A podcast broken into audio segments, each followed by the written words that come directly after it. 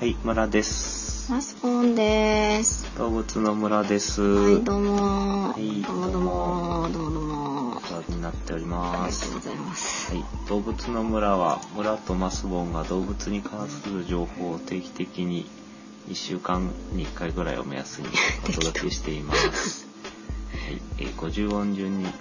あ」のつく動物から取り上げていまして、はいもっさりと体温低めでお届け中です。はい、今日だいぶ低いですね。はい、今日も低いです。はい、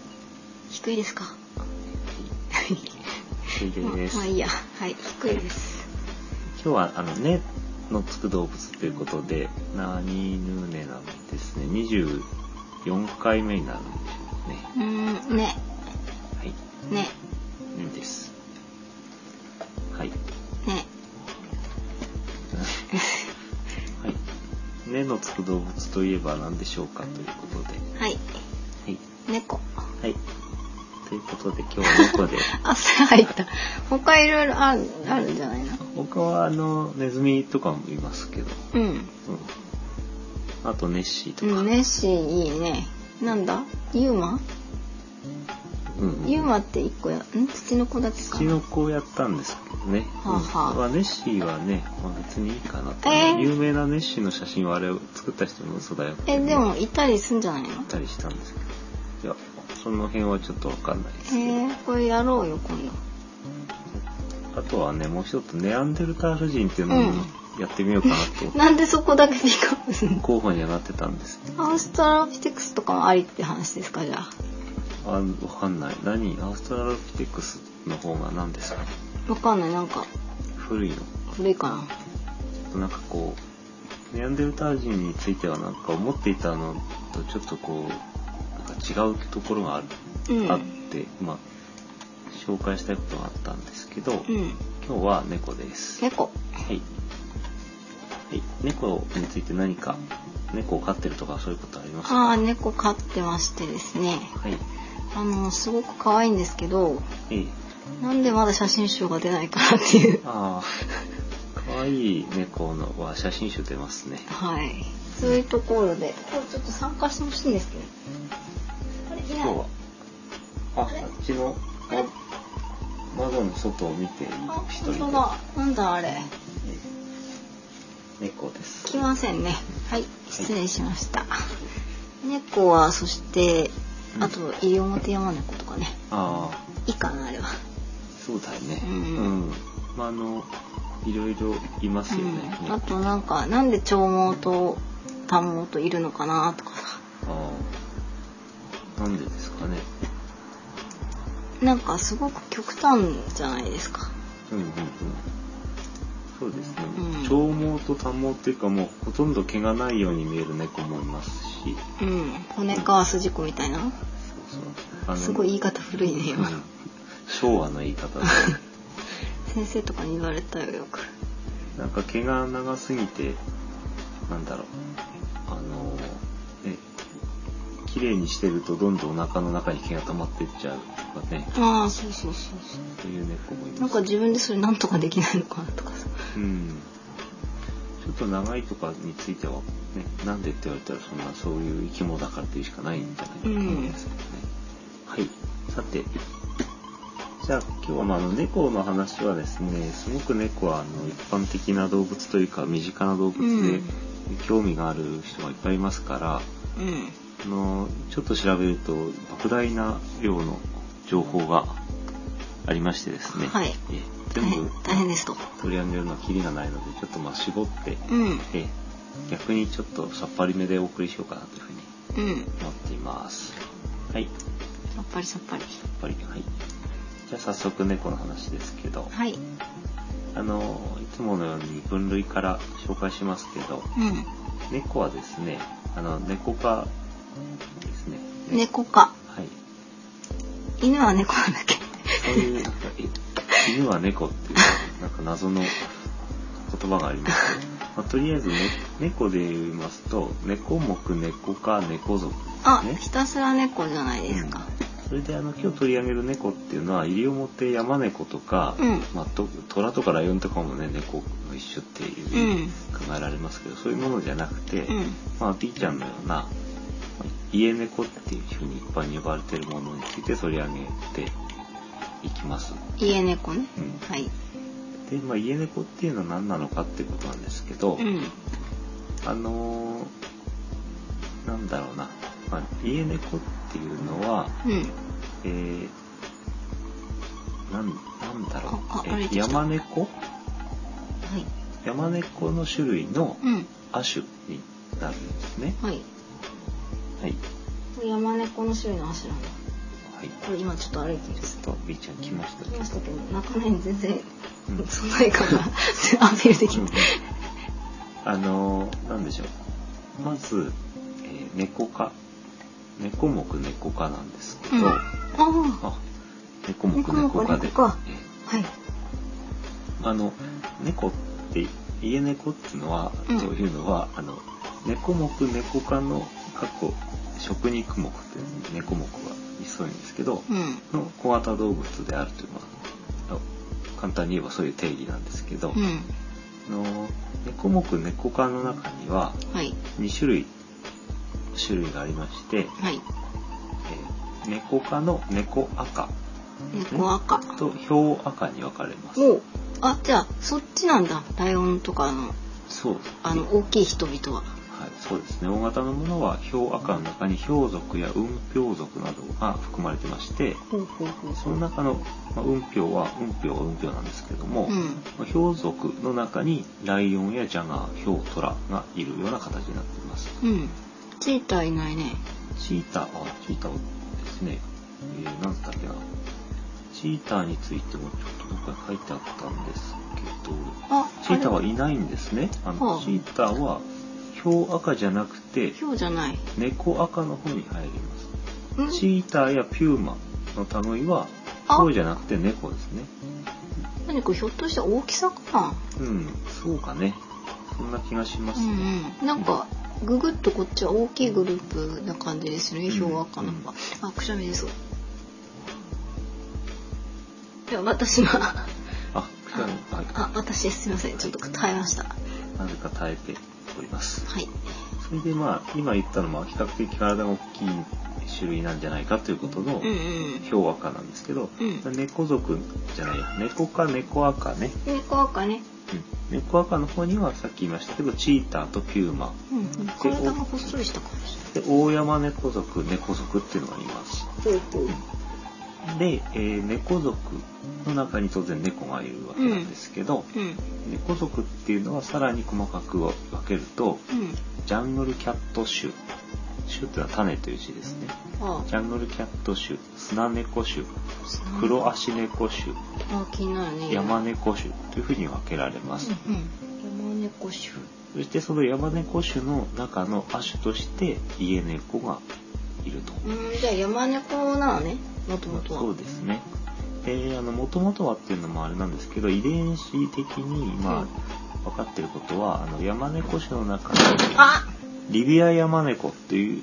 山猫が家畜化されたものが家猫だと。リビアって、あっちの方う。リビアってどこアフリカじゃないかな。うんん。えー、じゃあ、このうちの猫も、ご先祖様たどるとリビアになるのかな。そうです何ね。百年か。失礼しました。リビアアフリカじゃなくてですね、石油の方アフリカでした。アフリカだ ったかあ。ごめん。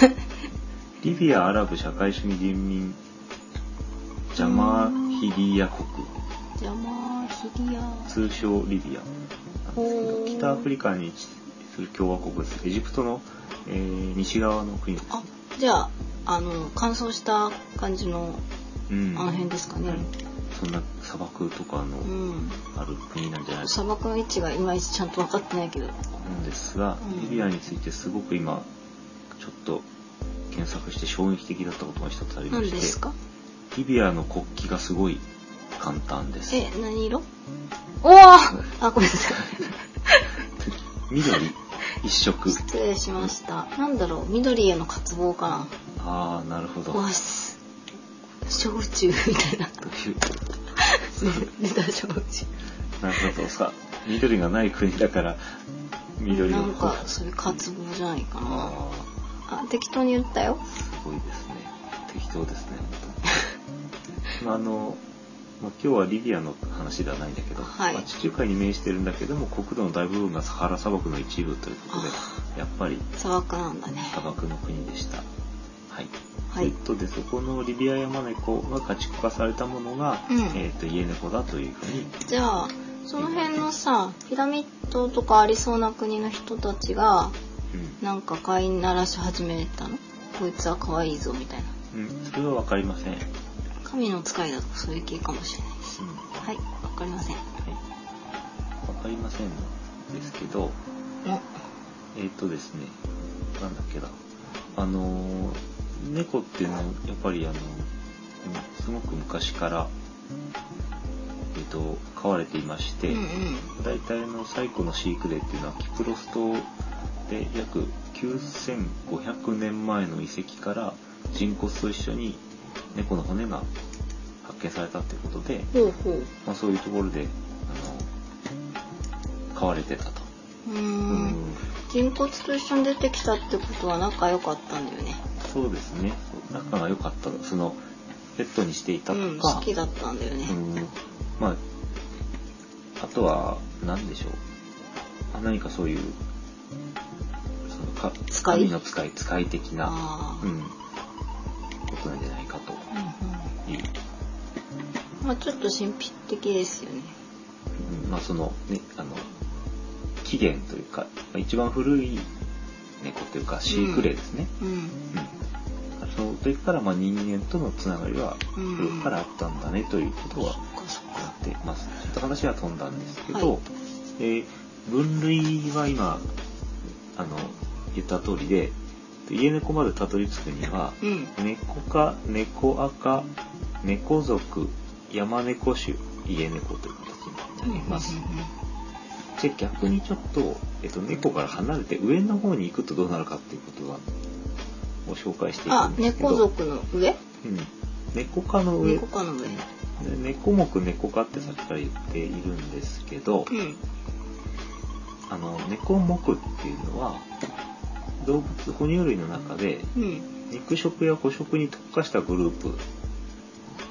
です。でえうーん。目や鼻耳ひげ牙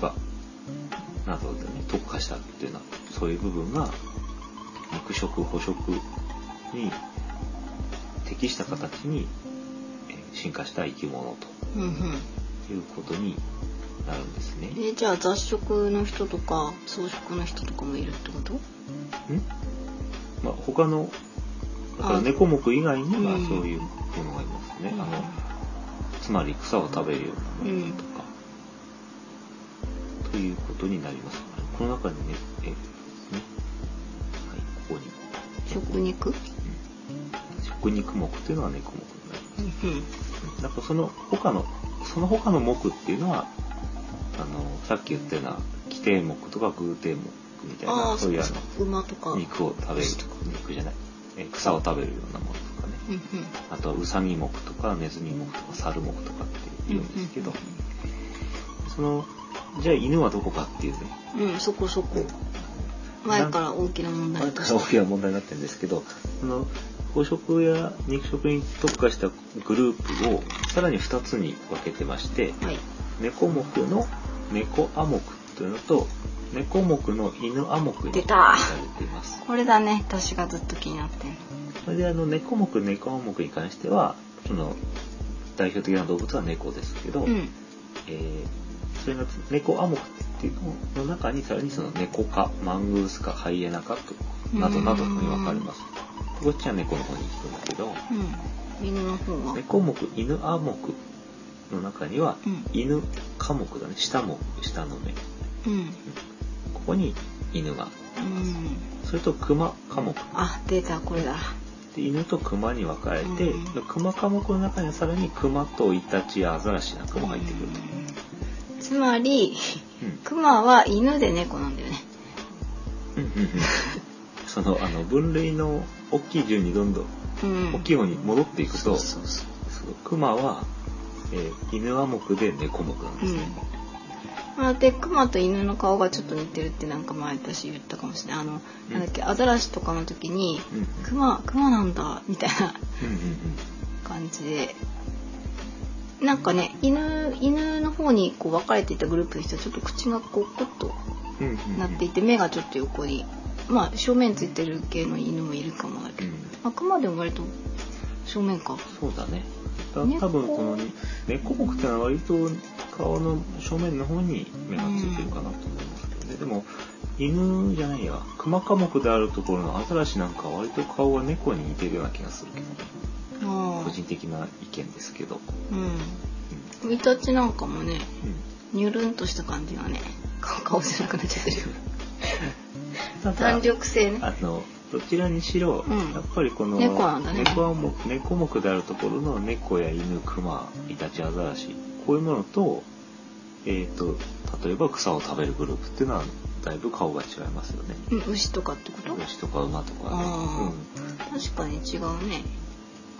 雰囲気がねまあ、あのちょっとどういう基準で分けられてるのかっていうことは調べませんでしたので言わないんですけどうん言えないんです言えよないんです けど、まあ、そういうことになってます。はいはい。さて、さてあの、猫は、あの、学名がですね、うん英語ではキャットですけども、うん学名はですね、フェリス、シルベストリス、これなんだろうな、カトスかなキャッ。カトス、キャットス、キャットスみたいなう感じで書くんですけどん、シルベこれはどういう意味かっていうと、うん書いてありますよカタカナフェリス・シルベストリス・カットスですねラテン語ラテン語、えー、と意味は猫野生の猫うんなんで猫2回出てきたのなんで猫2回出てきてるかというとえっ、となんだろう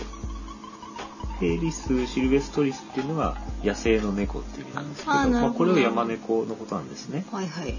プラスさらに猫ってつけることつけでちゃったんだまあ、家猫みたいなのをちょっと別格にうんしてるという、そこでまたグループ分けしたわけですねということだそうです。はいはい。猫の、なんで猫っていうかっていう語源をちょっと調べたんでうすんけど、これはぼやっと知ってるよえ、なんて、うんえ寝てる子うん一日中寝てるからうん。寝る子って書いてね、まあ、うん猫とね、いう説があります。でその他に、うんえっと、ネズミを好むという意味で、猫。猫の根がネズミの根ですね。うん何ネズミありきの話でっすていうね説。ううんんあとはあのなんだ猫猫っていうのをネズミの子って書いて猫とあの読んだと昔はうん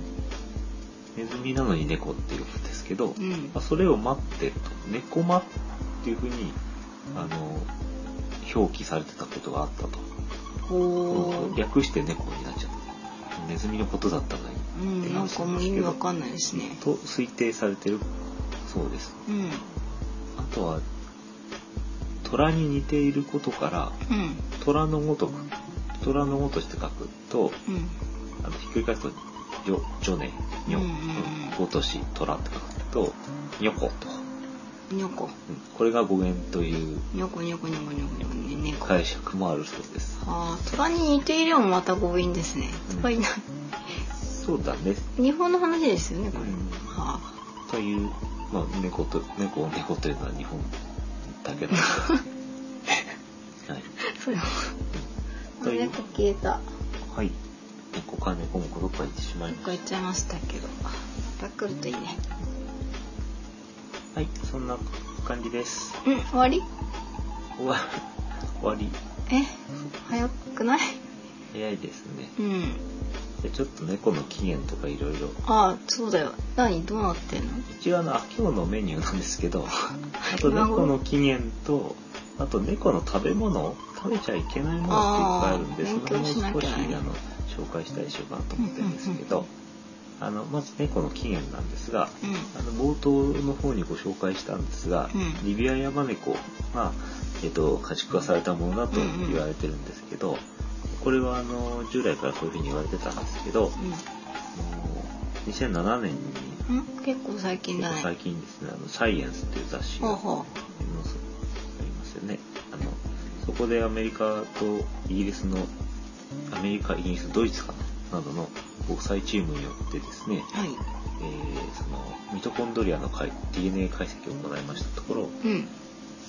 やっぱり家猫の先祖先はリビアヤマネコであったということでえ、何別に覆してなくて、うん本当だった。本当だったとやったじゃんうん間違いないということになりましたほうほそれでですねあのー家畜とし家畜って言わないのかな、まあ、愛玩用家畜う。うなんていんう感ペじしッまトっすけてど、ことですかね。ペットとして代表的なものは、うん犬がいますけど、今日のワンコ。うん、あのー歴史上ですね、うん。犬の方がよりもっと早くから人間に飼われてたんだそうです、うんうん。うんでうん、でなんでかっていう話狩りとかじゃないのそう猫の飼育開始の時期が遅いっていうのはやっぱりその狩りとえー関係してるとうんうん。で人間がですねそもそもまあもともとは狩り狩りをしてて、うん。うん生きてるものを取って食べること狩猟採集民族うんうん。民族というのはね狩猟採集動物だったわけですねはい。でそれがえっと後にその農耕を開始していくわけなんですけど、うん。その動物を取って食べてた時に必要なのはやっぱりその狩りのお供となるようなペットうんうん。でありますのでだからそれはつまり犬なんですねなるほどなるほど縄文時代とかの服のを着た人の横に犬がいそうなのはそういう理由ですねうん、そうですねイメージまた賢いっていうねあと人にすごくあの懐くということで、うんうんパートナーとしてとても犬は優秀だったんですけれどもじゃあ猫はっていうことでなんで飼われ始めたかというと、うんその狩猟から農耕にうんうんなっていくわけですね弥生時代だ畑田んぼはあはあそうしますとあのその穀物を保存すうんうんうるん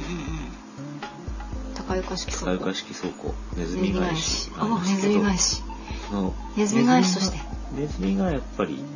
あの問題そっか害そっか害畜というか害虫、うんうん害獣だったわけですねでそれをやっつけるものとして猫が飼われ始めたと、うーんなんだろうね山にいる猫を取ってきたのかうん、どうどうなんでしょうね、なそれこそ飼いならし始めたんでしょうねなんリかビアヤマネコはね、ううんんというようなことで、まあ、ちなみに猫はあの米を食べませんので基本的にあんまり、まあ食べたら問題だよね食べてもまあいいんだけどあの特にね好きじゃないので、米を食べずにネズミを取るとうんうんうんいうことなんですごくあの双方の利益が一致してるんですね人と猫の。そうだねそれで、えーあの液獣としてですねうん飼われ始めたという歴史があるのでうんまず犬そして猫とうんうんいうふうにそのペットの歴史がなあるるほのどでなまあでも大きな歴史から見たら結構じゃあ前なんですねなんか100年前からとかじゃないんだあもうそんなんじゃないです、うんうんさっきも言ったんですけど最古の記録が9500年前ですから、じゃあもう犬と一緒ってことでいいよなんかうんうんペット歴はえそれはだいぶ 違うんだよねちょっとまあ犬がいくつ何年とかは調べなうかったんでんまあすいけいど,、けどさだってこの畑を耕すようになったのっていうのはすごく最近なわけでしそょっかうん、大きな歴史で見ると最近なんでうんだいぶ違いがあるんじゃないかなと思いますけども、はいはいというようなつまりその財産を守ったりするような、ね、生き物なわけですね。米ぐらいやら何やらをねうんでそれと同時にそのネズミっていうのはあのなんでしょう不潔って言ったらあれですけど伝染病を媒介したりするようなリスクがすごく高いので、うんへまあ結果的にその猫を飼うことが疫病の予防になると、うんいうことでですね、うんまあいいことずくめだったんですよねえうんというようななるほどねことであります。はいまあ、今でこそあの珍しくないんですけどうんまあい日本もかなり最近までは猫は珍しくてうんあの、まあ、家で飼っているとねあの盗まれてしまったりとか、えー、そんなことあったんうんあのあれあらなんなんだっけなあの将軍様の時代にですねちょっとあやふやであ申し訳ないんですけど、お江戸のお江戸でござるの時江戸で代。ござるの時代だと思うんですけど、うん。あのね猫を、まあまあ、みんなに買わせたと、うんでそれでお米を守ったり、うんあとあの紙とかね、あ、あ、まあ、紙。記録用の紙なんかは猫は食べないんですけど、うんうんまあ、虫とか、まあ、それこそネズミとかカジカジかじったりすると、ほうほまあ、そういうそんな困難を防ぐために猫を飼わせたんですけどう。も、うん。みんなあの可愛いからっていうかうん盗まれちゃうから、うん。首輪をつけて飼った飼ってたと、うん。そしたら全然その仕事でき仕ない。事ができなくなっちゃって、うん。猫に首輪をつけることを禁止したなんていうへ話もーあります、なんだろうみんな可愛い可愛いから欲しくなっちゃうのかな。うんね、まあそんなこんなであのそれぐらいなので、うん。うん。まあ、そう将軍様の時代とかは結構あの貴重なっていうかうん。お江戸でござった。珍しい動物だったというかねうん。珍しかったね。かったね。だったねということなんですはい。はいで、ではいじゃあ猫のご飯の話にう移っていん。ネこズうミと思うかんで。すけど、ピーちゃんは今ご飯は食べたね伸びております缶詰ちょっと食べたかな。あの飼われてる猫はカリカリの餌が総合栄養食としてあドライフードですね、通称カリカリねそれでまあおやつのような位置づけで缶詰のウエットフードみたいなのがあるとうんまあ人によっては与え方がちょっと違うのかもですけどまあそうかなそう,、まあ、そういう位置づけがまあ基本なんですけど、うんあの基本的に猫は肉食でありますうんで生きた小さな獣ネズミやウサギとかですね、うん小鳥小型の爬虫類やカエルほうほでまあ種類によっては魚ううんとか昆虫といったものを生きたものを捕まえて食べるうんまたは与えられたものを食べるうんというような食生活でありまして基本草の類は基本的には食べませんうんうんで日本ではあの猫は魚が好きあ魚サはザエさん朝ドラ猫で有名ですけど、うんそういうイメージがあると思うんですけど、うんこれはなんか大きな誤解であると、うんそんな好きくないうん、なんですね。うーんあの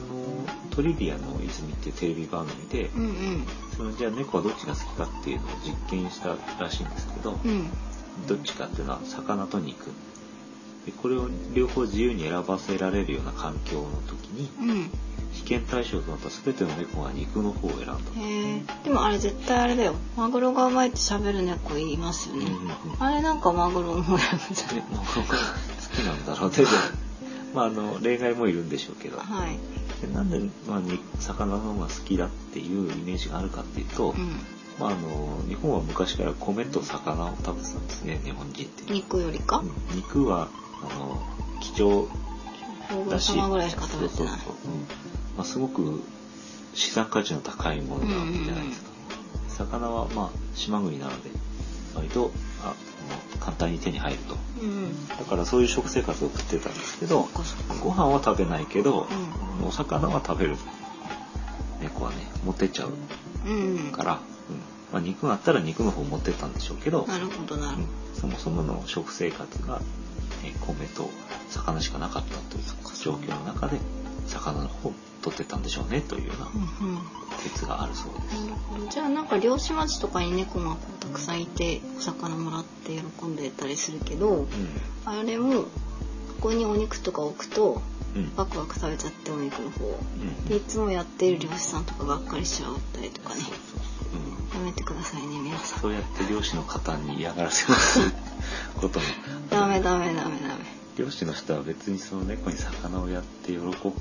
やでもほならんかわかんない愛着とかさこいつ元気だなとか今日怪我してるなとかさやだねなんか自分がなんか面倒を見ていた野良猫がしばらくしたらすごく肉食になっち肉ゃ食ってになってうん人が与えた餌でなんか削りが良くなってたりとかしてちょっと野良だけどなんかやだねなんかやだなただですねあうのん魚の類でもうんあのー貝みたいなものは、うん貝ダメうん、かな貝はねあのね、まあ、後後からご紹介するんですけど、あはいダメじゃないんですよ。はうん、あのタウリン何ミリグラムの配合でおなじみのタウリンなんですけど、これあの魚介類に多く含まれてるんですけど、あ、うん。これは猫にとっての必須の栄養素なのあで、タウリン欲しいんだ。タウリンをと、まあ、取りたいんですね、ううんん。だから、まあ、あの与えなくてはいけないんですけどうん。お魚を食べさせてもいいんですがうん。キャットフードにはタウリンがちゃんと配合されてます、ただ、まあ、あのドッグフードなんかを食べる猫もいるんですけど、うん。ドッグフードにはタウリンは、まあ、そんなにあまりよく配合されてないというか必要とされてないのでそういう重点的に設計されてないんですよ、うんうん蘇生がなのでドッグフードばっかり食べさせるのはいけない、うん。なんかこれさ、目見えなくなっちゃうとかよく言いませんタウリンでいや、わかんないけどあ、犬ありますねに、猫にドッグフードを与えていると、うん将来的に目が見えなくなっちゃうから、ん絶対ダメですみたいあな。そ聞ういたことがある。タウリンのせいかな、じゃあ。うんうんうんそうかねうんちょっとタウリンが目かどうかちょっとあれですけど、まあ、とにかく栄養のバランスは悪いと当たり前ですよねそうね犬用に作ってあるんですもんねうん、ちょっとごめんなさいねタウリンの欠乏症でどういうふうになるのかっていうのはちょっとしそういえばう調べませんでしん、まあ、た。その目がっていうのもねあの極端な例でなんかうん。う。うんん本当かどうかもちょっと今自信ないですしまあ良くないよと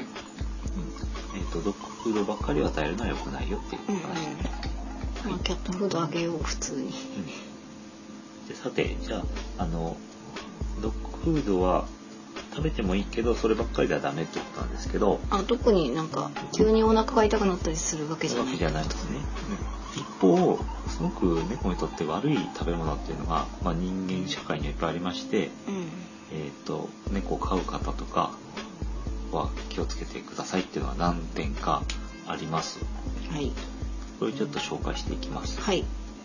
まず絶対ダメなのはですねユリ科の植物うんうん根っこ系ですね。こん根っここんこん球根系です結ね。婚系、うん、あとはまあネギや玉ねぎニンニクらっきょうなどですねうんうん。玉ねぎ炒めっていうね。こういうのよくあの人間のご飯の中に入ってますけどうんだからそういうものを与えてはいけないですよねあの例えばハンバーグとかうんうん。うんうん。刻んであるか。うん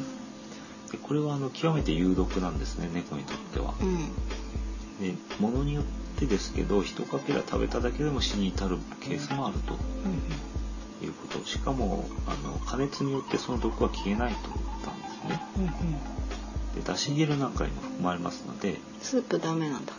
あの昔の食い方だと猫まんまなんていうことしましたあけ、ども玉ねぎのお味噌汁とかダメじゃん。うん玉ねぎのお味噌汁ではダメなんですね、ううんでこれがすいませんなんていう毒なのかはちょっとわかんないんですけどん。玉ねぎ毒。あの与えない方がいいとダダメです。でそのユリ科の植物なんでユリもダメなんですけどお花ですよね。お花ユリ科のユリ属の植物は特に全ての部位に毒性があるし、うんうん。あの花粉がね猫の毛についたのを猫が毛づくろいの間にペロッと舐めただけで死亡したという例も報告されていると。なんかお水もダメってその花瓶のうんでやっ聞いたことがありますよ。ぱりあのだし汁もダメですからね、うん。だし入れてるんでしょうね。ダメですね。球根のできるようなものは絶対え近づけないといううん。こと一つ。はい。はい。えっ、と、もう一つダメなのが、あのアルカロイドって言われているようなもので、まあ、う具ん体的にはその、まあその球根の中に含まれているようなものもそあるんですけど、うん。えーカフェインもそうですね。コーヒーや紅茶とかは飲ませてはいけないです。ほうほう。まあ、なんか有毒そうですよね。うん。そうだね。それから、えーアワビ、サザエ、海苔など、海苔。これも、あの、ダメなんですけど、うん。まあ、死亡するほどの危険はないんですが耳が腐れ落ちるっていうふうに言われえてるー、なですねん、なんかめっちゃ怖いんですけど、なんですか、それ。それすごいかわいそうだなって思うんですがちょっと知らなかったんですけど、うん。あのクロロフィルというものが、はいまあ、まあ含まれてましてクロレラなんかに入ってるようなやつだと思うんですけど、でこれがあの体内に取り込まれてうん。それ状態ですその状態で日光に当たると化学変化を起こしまして毒成分に変化すると、体の中でうんいうことなんですので特に耳が腐れ落ちるというのは耳の部分っていうのはすごく、えー皮膚が薄いし血管がそのあー近いですよねだからそこに日光が当たることで耳の部分で毒物質毒成分が出来上がってしまって、ねほうほあうの痛くなるとあーかわいそう味のりなんかはねすごく好きですよね猫はくんくん来るのかな私昔実家で飼ってた猫は海苔が大好きでいっぱいあげてましたけ どあれダメだったダメじゃんあの味のりなんかは匂いだけで寄ってきたりするんですけど、うん後々耳がただえ耳だれが耳だれ目やにとかうん、じゃあ耳の病気とかを引き起こすかもしれないんですね。そういう何かあの症状がある出てくるのでかわいそうだからやめましょうと、はい。はい、あとはチョコレート関係がダメですね、うん。カカオに含まれているテオブロミンという成分は、えっと代謝できないということで、うん。あのーまあ、少量だったらいいのかもしれないんですけど大量長期に与えると腎臓や肝臓に影響が出てくるということで、うん。チョコダメです。ダメなんですけどそもそも猫はチョコレートはあんまり食べないんですうでなんでかっていうと猫は甘みを感じないんですねん。うん。というあの舌に特徴がありまして、うん。その代わりまあ苦味をすごくよく感じるんですけど、うん。うん。だもんでそのチョコレートの美味しさはあんまりわからないですねだからじゃあ特食に、感だけでなんかうん、だ食べるのかな。から特に食べたいと思わないので、まあ、気をつけるに越したことないんですけど、うん多分食べないと思いますといううん位置づけですまああと砂糖とか普通に体に悪そうだし。うん、まあ砂糖を与える分にはいいと思いますけどその虫歯になったりとうんか。ほどほどにっていうう砂糖ではないですけど乳糖ですねラクトースラクかな乳糖はダメなんですねん。ミルク？ミルク、あの成長した猫は乳糖を代謝できないんですってへえだ。から子猫だったら大丈夫ですね、へえ。まあ牛乳とか乳児用の粉ミルクを与えると下痢をしてしまうとうんなんか猫用のミルクうんって売ってますよねペットコーナーうんに昔うちの猫さんにあげたことあるんですけどうんうん全く興味なしでしたねなんでしょうかなんですあかの日本では魚が好きってイメージだけどうん海外、まあ、アメリカなんかでは猫はミルクうんうんがう好んきチとそういうャプチャプチャプってねイメージがあるそうですけど成猫はあ普通のミルクを与えてはいけなくて、うんそういう猫用の乳糖を取り除いたミルクを与えなければダメです、じゃあなんか海外の映画なんか見てるとかなり痛めなシーンがいっぱいあるじゃないですかんこうなんだろう冷蔵庫から出して注いだりとかそうそうそれはまキャットあ用ってこ書のい子てあだるったらいいっていう、そっかそっかうん、そういう乳糖を取り除いたミルクを人が飲んでも大丈夫だと思うんでうんキャット用のを共有するのはいいかもしれあーそなっいけどちに合わせていく方向ねそうそうだから人間用のはダメかなとさらにもう一つ、あのうんイカを与えると腰を抜かすとうんイカイカ言われていますでも魚介だからなんか好きそうだけどうん、あのイカタコエビカニうん貝類などの魚介類、うんなんこれはかまあ基本的に与えちゃいけないっていう風なうんなんて言うんでしょう伝承というか迷信なんですなんかアレルギーを起こしそうな感じの人々うん、だねこれね実は大丈夫なんですね、えうなんで、あのーえーとですねまあそのイカに含まれてるような、うん酵素サイアミナーゼチアミナーゼなんていうのはビタミン B1 を破壊するので、うんまあ長期にわたって摂取した場合は背骨の変形などを引き起こす、まあ、それで寿命が短縮あの短くなってしまうというようなあのことが背景にあるんですけど、うんまあ、そそれゆえにイカを食べると腰を抜かすと言われているということなんですがその急に腰を抜かしたりはしないと。うんということで、まあ、毎日毎日イカばっかり食わせてるってなことになると問題がありますうんうんからダメなんですがうんあのちょっと入ってるのを食べたぐらいでは全然平気で、なおかつチアミナーゼは熱によって失活しますのであの刺身とかでなければね火を通せば全く何の問題もないイカ飯なら大丈夫そうイカ飯大丈夫長期に与えてもイカ飯大丈夫ですまあ揚げない方がいいあお腹悪そうあのそう決定はお腹に悪いことなんだけど、うんたださっき言ったんですけどタウリンがね豊富に含まれてる 1000mg ぐらいある1000ミリグラムぐらいはないと思うんだけど、うんまあ、何ミリグラムのイカを食べるかにもよるんですけどいっぱい食べればね1000ミリでも1そ万んミなリでもなるそんだなけど線も摂取しなくていいと思うしななんでその猫はあの本能的にタウリンを豊富に含む食べ物を好みますので、うんまあ、イカタコはまあ好きなのでまあイカ入りのキャットフードなんかもあるし食べさせては全然いいんですだけど、まあ、消化があまり良くないので、うんうんたくさんにあげるのはたくさんあげるのはあんま良くないかなと、うんほどほどにとだからそういう神経質になることはないということですね、うんあとは、まあ、スルメみたいなのは水分をちょっとねあの奪いますから、うんまあお通じとかにも影響しそうだからあんまりやんない方がいいんじゃないのかと、思うよと、うん、思うよということですねうんまあでもあれだよねこう欲しがってるからイカじゃあ毎日煮るかみたいな、うん、なんか違ううんやっぱ結局偏るわけあのいやそうね、うんそればっかりを与えるっていうのはうんうんまあいけないっていうのはもう当然だと思いますけど、はいまあ、ただあのあれですかね要注意というかすべきあそはのユリ科の植物うんとかを必須で覚えるうん、感じで、そして海苔とあげないとうん、海苔の場合はす好きだからね寄ってきちゃうかあらクンクンしちゃうからああげちゃいそうになるんですけどこれはあまりあげない方がいいと、うんあとチョコレートは寄ってこないからまああげないと思いますから、うんビビビビは猫さんあごめんなさい、はい、はい、ビビ猫さんが家に来たばっかりの頃うんあ B ちゃんなんですけどビビ猫さんっていうのはあのたらこのスパゲッティを作ったらうん、あうんのすごいクンクンクンクン来てうんわおって思ってうんたらこ好きなのかと思ってなんかそのペット用のふりかけみたいなうんたらこの入ってるやつあるかなって探したらなかったんですけど、んたらこは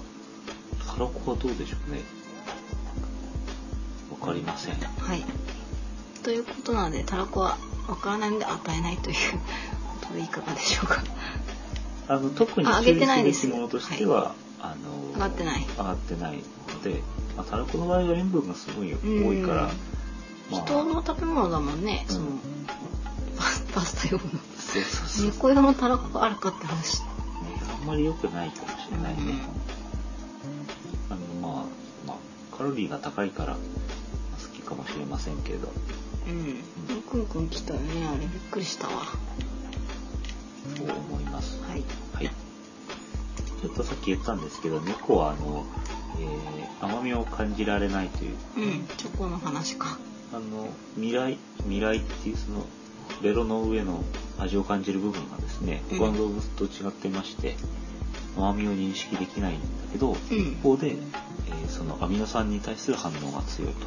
と。アミノ酸タンパク質というかね、うんその、だから旨味成分とかですよね。うんであとは苦味のに対するみえー味覚が発達しているとうんでアミノ酸っていうのはそのだからううまみ、えー、だしの味とかですね、うんうんえーそういうことでつまりさっきのタウリンとかそういうところにつながってくるんだと思うんですよなるねほどなるほうんあの質のいいタンパク質というかあの自分に合ったタンパク質を取れるようど、うん、に、あのベロがそういうふうになっています、なるほどアミノ酸に関してはグルメなんだ割とうん、まあそれで苦味に関してはアミノ酸が腐敗した時の苦味を、まあ、素早く強く感じることによって、うんうんうんその腐ったものを食べるのを避けるとうんいう、うんそういうあの役割があると、なるほどなるほはい、ど考えられていますはい以上食生活です、はい結構勉強したねうんなんかありますかねあとね結構いい時間かもしれないけど、うんあと何一回 金の一回切らないっていうの も聞いたことない無無編集であこはこまでい言ってるんで、そのままやっちゃおうかなと思うんですうけど、んあとですね2つほど話題がありましては三い毛猫についてとうんマうんうタんタビについてなんですけど、どっちからいきましょうかね、三毛猫はいあの食事の話題が全く変わりまして三毛猫の話をします三毛猫なんですけどあの、えー、三毛猫にオスはいないっていうねうんうんなんか三毛猫のオスはすごい高価に売れるとか売れないとか、あの大体確率的には3万分の1しかうんメスの三毛猫3万匹に対しオスの三毛猫1の割合しか生まれないえー無理じゃんその希少性からですね、うんまあ、そのテレビ番組に取り上げられたり新聞記事になったりあそうだ「猫タクシー」っていう映画あえ映画うん三毛猫のオスかもえー、3万分の1なんですうね、ん本当に出演してるからちょっとわかんないけど設定とかそうかもえちょっとすいませんうろ覚えなのに言っちゃいましたーあのじゃあそれ本当かっていうのは、まあ、本当なんですけど、なかなか生まれないのは本当うん、その原因っていうのはその猫の毛の色を決定する遺伝子がうんその性染色体の上に存在しているということなんですね。うんうんであの生物の授業とかで習ったと思うんですけど、あ何本ずつ何本ずつお父さんとお母さんからもらうってやつうんまあお父さんとお母さんから半分ずつもらって、うんそれで一つの生き物が生まれるわけですけど、うんで性染色体っていうのはあの猫の場合はですね、うんえっとまあ X と Y で普通表すんですけど、うんまあ XX つまりお父さんから X お母さんから X をもらうと、うん XX になるんですけど、うんうんそれはメスになります、はいうんで片方の親から X 片方の親から Y をもらうと、うんはいうん XY になりますよねうんうんとそれはオスになるんですねえっ、とそれでいいのかなうんうん YY にはなんないのかな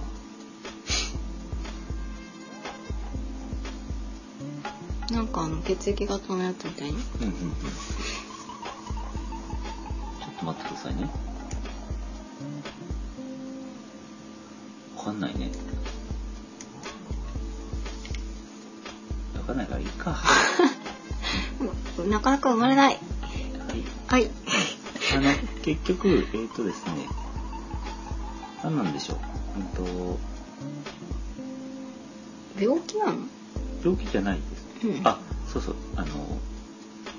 つまりその、なんだ、オスの三毛猫が生まれてしまうっていうのはう、ん病気なんですよ。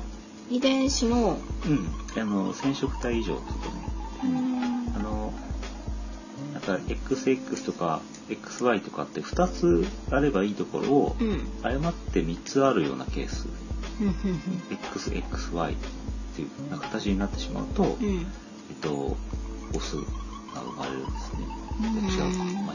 い三毛猫でなおかつオスなんですね、じゃあその三毛猫になる条件とうんオスになる条件っていうのが普通は揃わないはずなんだけどうん、うんうん 3, 万分の1かなんかのあれで揃っちゃっうんたみたいなうんことがあるってこあのね、多分ね、ちょっと、あの、うろ覚えであれなんですけど、まあ、XX はメスになると、うんで XY がオスになると、と。うんで、YY は、あの、もうだ、それダメなんで、ダメになるんですよ。その、受精卵あが。なしになっちゃうのね。あ生まれない生と。まれないんです、基本的うに。んで、えっ、と、その、あらなん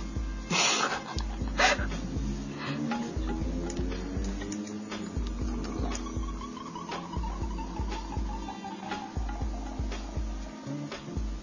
わかんない。わかんない。わかんなくなっちゃった。うんので、やめますけど、はいえっと、生まれない。うん。あの、三毛猫のオスが生まれる条件っていうのは、クラインフェルター症候群って呼ばれるような染色体異常や、うんまあ、モザイクって言われる、うーんと、なんて言うんだろうな。まあ、これもそ、その、染色体の異常なんですけど、うんまあ、体の、まあ、なんていうのかな、部分で持ってる遺伝子が異なってしまうっていうような、そういう特殊な状態でしか生まれないっていううーんねなるほどね。だからもう、基本的に三毛の子、三毛猫のオスっていうのはいませんというこうんとで。はい。あれ三毛猫ホームズってメスかなえ、何あ、え、赤川次郎先生のはは三毛猫ホームズシリーズえーですかな3万3分の1の確率で押すああかわもかんないちょっとすいません適当に思いつくままじゃあ始めまししれません。たすいませんすいまわかせんないんことが多くて。身近なのにねごまかす人々そんなこんなで。はいよいしょ。さて、じゃあ最後にまた旅の話をして、 んはいまた旅って、ね、なんだかよくわからないですよね。くんくんくんくんして酔うとか言うようねん。何なんだろうなと思ってちょっと調べてみたんですけど、麻薬まあ、また旅っていうのはその、まあ、木天領なんていうふうに呼ばれたりすることもある、そのまた旅かまた旅族の植物なんですけど、うんあのーこのマタタビにはですね、うんマタタビラクトンとかいう物質が含まれてまして、ラクトンえマタタビラクトンとアクニジンという物質があるんですが、それがマタタビの葉っぱや茎実に含まれてるんですけど、うんこれがまあ揮発性ということで、まあ、すぐあの匂いになって空気に出ていくんですが、これがあの猫の、まあ、これを噛みますとですね、うんなんだか神経を刺激されたり麻痺したりして、うんなんか性的快感を覚えるような成分になってると。なんかくんくんふにゃーんってなっちゃうかもそうですね。うん。で、そんなこんなで、このマタタビを噛むとですね、うん猫は恍惚とした、えー顔になって芋だえるような反応を示したりですね、うん変な顔になったりするんですこれねあ。んまやんないんですよねうちの猫さんはね、なんででしょうか。なんかくんくんして噛んだりとかするんだけどうんうんあのフレーメンあいやうん。フレーメンにはならないうん。うん。そうなんですね。だからフレーメン反応っていうのは、あの、やってないのかなうんやってないんじゃないねかあなのごめんな馬なんかが代表的ですけどねこの変な顔になるというねあのアルカイックスマイルみたいなえあ猫の場合はそうですね、うん馬の場合はなんか唇を上の唇をビローンって上に上げるっていうなんかあ歯をむき出しにするほうほうほう変な顔なんですけど、まあ、あのフェロモンを感じた時にそういう顔になるあとあ馬がフェロモン感じてる時の顔なのそうそうそうそうなんだうん、だからこの猫のその恍惚とした表恍惚とした表情っていうのも同じフレーメン反応なんですね、あの動物というのはあのフェロモンを感じる器官が口の口の中とか鼻とかにあるんこでのすけ辺ど、にあんだねこれヤコブソン器官って呼ばれてるところなんですがヤコブさんでそこにこうフェロモンが入ってくると、まあえー相手の動物がそのどういう状況にあるかと、まあ妊娠ができるのかとかあーそういうのが分かるようになっていくと。うーんでそれをそのフェロモンをよく噛むためにああいうあのフレームああのヤコブソン器官を全開にすうるまくそこに物が入ってくるようにするために変な顔をするんだというふうに言われ言われてます。なるほどうーんあとはあのまた私と同様に犬ハッカっていうやつもありまして、うん犬これでもあの同じようなフレーム反応が起こるんなんだですね。うん、ただこのマタタビがなんでその猫科の動物のみに効くのかっていうのはよくわかんないそうなんですけど、うんうんまあ、あの猫だけじゃなくてライオンとかトラもマタタビでふにゃふにゃっとななりますあけどらしいですねあのなんでしょうえっと考えられてることとしては、うそもそもこの猫科の動物っていうのはすごくあの神経が過敏で繊細な生き物でありまして、んうんまあ、なんかあのなんていうのかなこうリラックスが必要だと。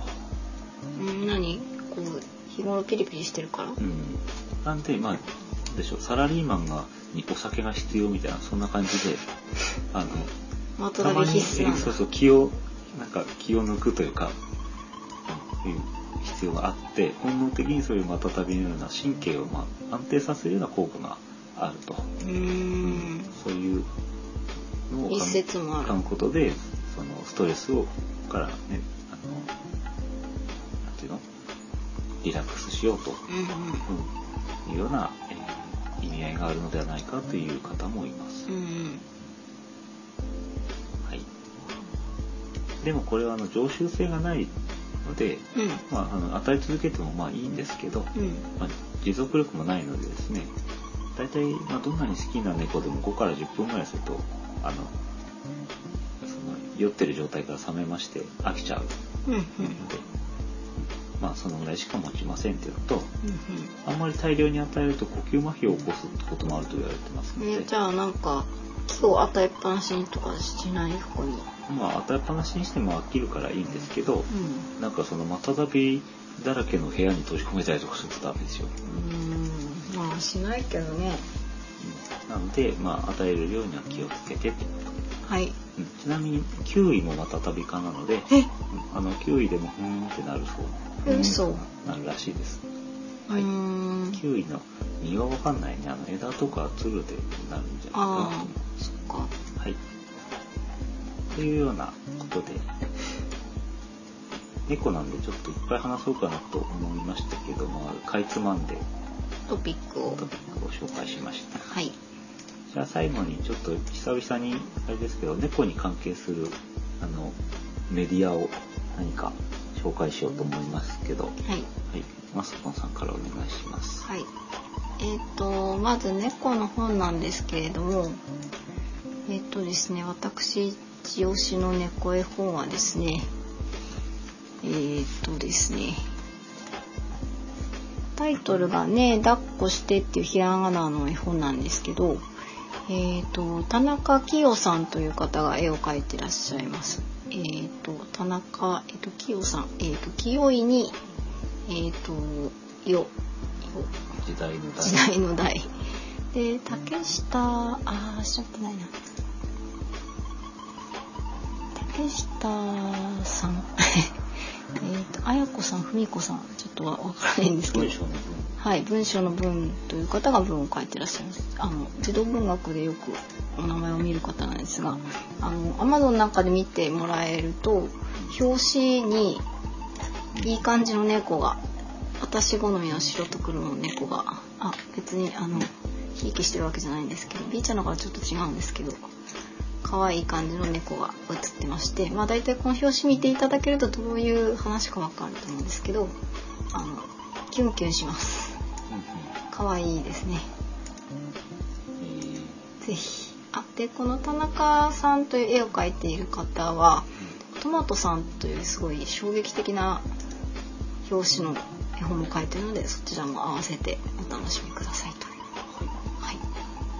はいこの表紙の猫かわいいね、うんそうなのよ同時にトマトさんの表紙もすごいのすごでぜいひちょっとこれはなんていうのこう日本絵本界に衝撃が走ったんじゃないかと思われるこれ私も図書館で見た時は衝撃でしたね子供は読むのかってでもなんか見てしまうっていううんこれちょっと欲しい2冊ですねこれ私は持ってないですけどあちなみにあの竹下文子さんですみねいこさんでしたかはいはいすいませんでしたはいあとは何かあはいえーとね私が よく見ている猫ブログを紹介しようかなと勝手に紹介しようかなと思うんですけれども、うんいっぱい、えーといっぱい見てるんですかああのまずですね 自分の宣伝とかしていいんですかああの私のブログがですねこう人気ブログランキングみたいなところにこうひょこっとこう登録していて、まあ、自分で毎日投票してるんですけどそこを開くとま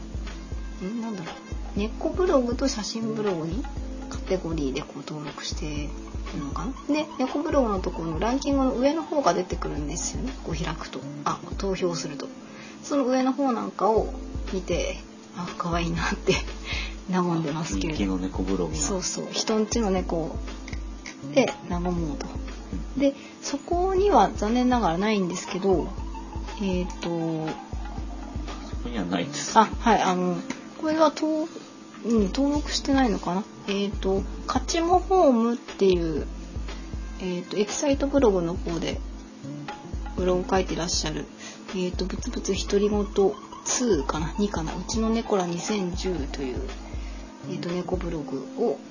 日々 見ておりまして。うんあの猫ブログに詳しい方なら羊羹さんっていえばあああの猫かと有名な猫さんなのであれかなと思いますけども、何匹いるんだろう7 1234567匹猫がいるんですようんうんはい、えーなのであーあーこの子かみたいなまあお気に入りがお気に入りがいたり一人ぐらなんだりいいるかもしれないですそねうそうそう結構衝撃的ななんかか写真があったりうん、なんかやっぱり羊羹さんっていう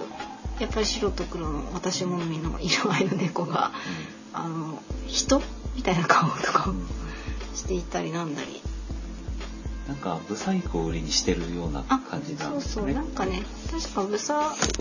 ブサイク顔選手権みたいなのでうん第1回目の優勝が羊羹さんなのかな、うんなんかそのやっぱりネット上の投票かなんかでうんうん選ばれたらしいんですうんけど、うんなるほどはい、ちなみにこの「ぶつぶつ独り言」の勝ちも本間さんの方はコメントの書き込みもできるという嬉しいファンにはたまらない、そこのコメントとか読んだりすると楽しいんですよね、なるほどはい自分のブログじゃないじゃ人のブ ログんブログを宣伝してしまうああの別に勝ちもさんの知り合いでも何でもなく一ファンですこうあれですね盛り上がっていきますそうなんですよコメント毎回20件とかこう入っててうんにぎわってるなとあそうで気になるコメントを書く方が一人いらっしゃってますその方が書き込んでいるかこれ言ってもいいのかなこれはじゃあいいか、うん なんか、ね、人うのん、そっかそっかそこまでちょっと言えないかなすまごああのく、コメント欄をその楽しんであの自分でこううん読んだりして楽しんでますちょっとなんかよく もうやめる わはい、なんかすごく名物コメントコメンテーターみたいな人が面うんなんか常連さんがいるのでそういうの見て楽しんでますと白いですね おすすめの猫ブログでしたはいはいちょっと結局なんか長くなりましたけれども今日は猫の話ということで、はい、りっちゃんも寝ちゃったし終わろうか。そうだね飼ってる人もいて身近な話だったんじゃないかと思うんですけど食べ物に十分注意しながらはい、え心してまいります。はいという感じでしたはい、はい、じゃあ次回はアニヌメノート25回目になりますから何を最後ということですねはいんもう一回かな、あの、テストまでは。テストは10回に1回なんで、うんまたもう五回かそうですねそういう予定でありますはい以上です眠くなってきましたのすいでません、ちょっとあくびを。はい寝ますおやすみなさ寝ーい。なさい